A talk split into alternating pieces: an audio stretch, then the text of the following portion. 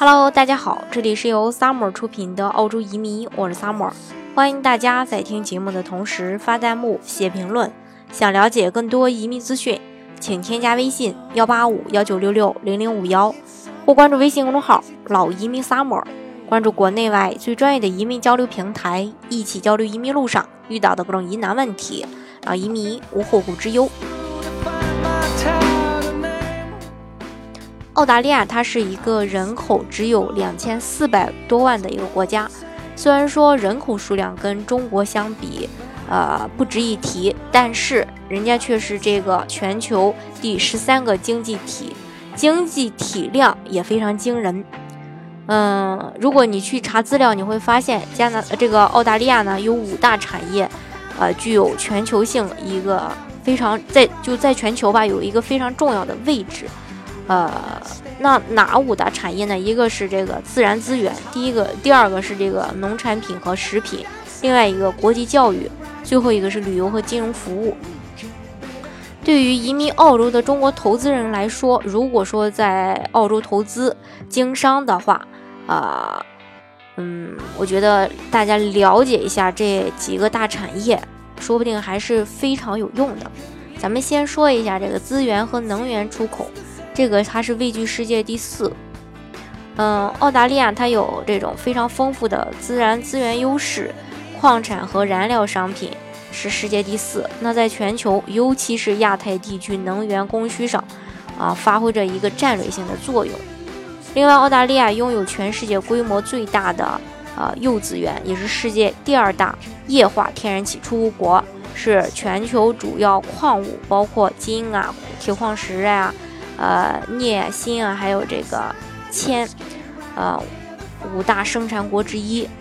可再生能源预计也也会有一个大幅的增长，预计到二零三四或二零三五年时，可再生资源占发电量的百分之二十。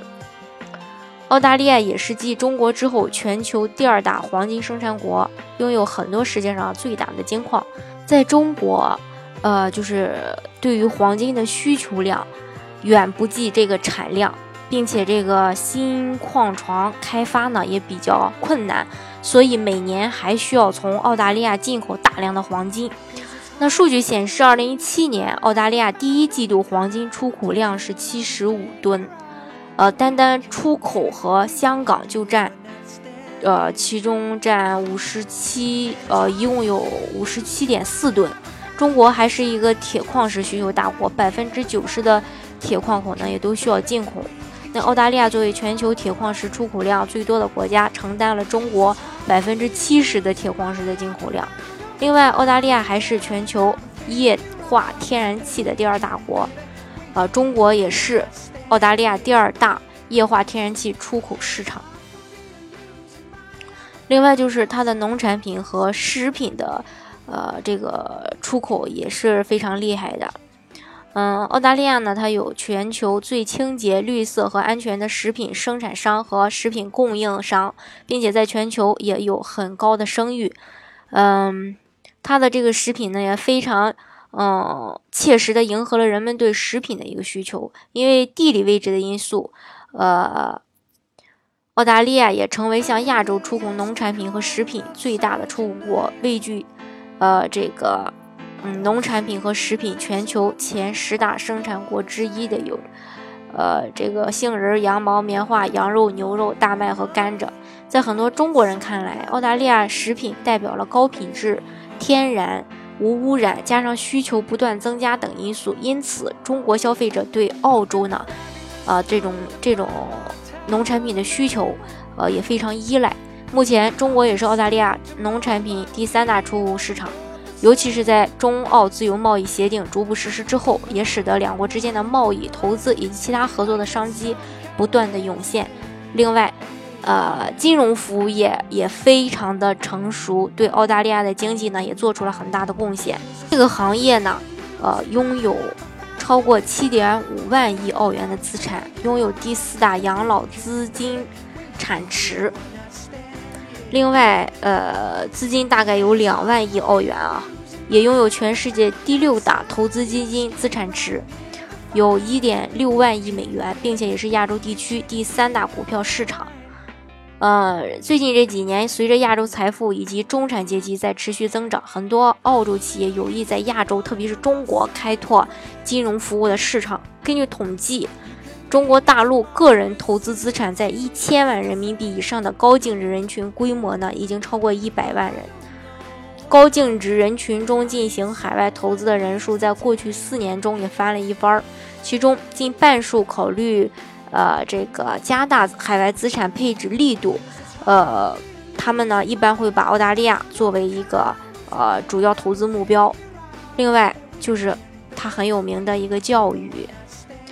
澳大利亚的高等教育机构因为教学质量、学呃这个校园环境安全以及学历广受世界认可等等这些因素，也成为全球第三大最受欢迎的留学目的地之一。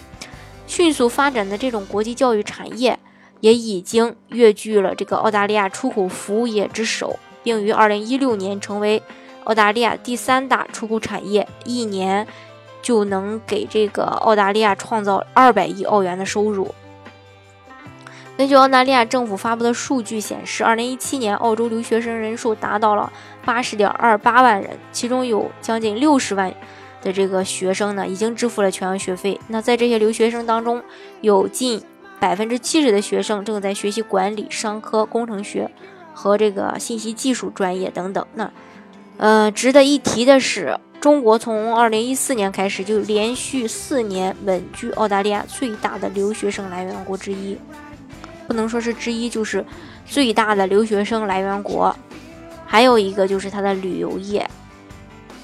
嗯，旅游业呢，其实也是澳大利亚，呃，最受欢迎的一个产业，呃，已经呢也成为全球第八大旅游市场，也是全球旅游人均消费支出最高的国家。因为去一次澳大利亚，相对其他国家来说，其实是不便宜的，这个去过的人都知道。那旅游业为澳大利亚经济做出的重要贡献，在澳大利亚贸易投资委员会发布的2017年旅游业展望报告当中，2016到2017，澳洲接待的外国游客达860万人次，外国游客在澳大利亚的消费额达到了398亿澳元，其中中国游客贡献了将近100亿澳元。那来自预计国际游客的强劲需求，推动了这个旅游业未来的一个投资前景。那在这个背景下，各类相关的从业者和投资人看到了其中的机遇，呃，这个机遇纷纷呢来开拓市场。数据显示，二零一六到二零一七年度全澳旅游相关投资项目有二百零四个，投资总额是三百七十八亿澳元。那过去两年当中，在澳大利亚旅游业三大领域的投资，呃，保持一个强劲势头。那他们分别是这个。呃，航空、艺术、休闲、商务服务以及住宿。嗯，通过这个跟给这个大家的分享，我们可以看出，澳大利亚的五大支柱产业中，几乎每个都跟中国有着一个巨大的这种互补性。那这也使得两国之间的贸易往来就非常的密切，同时呢，也就意味着两个国家之间存在着大量的商机。那能否？窥探并抓住这个机会，就要考验移民投资们的呃投资人的这些眼光和能力了。所以说，呃，了解一下澳大利亚的这个主要产业还是非常有必要的。这样的话，即便是投资，呃，也好这个呃下手。好，今天的节目呢，就给大家分享到这里。如果大家想具体的了解澳洲的移民政策的话，欢迎大家添加我的微信。幺八五幺九六六零零五幺，或关注微信公众号“老移民 summer”，关注国内外最专业的移民交流平台，一起交流移民路上遇到的各种疑难问题，让移民无后顾之忧。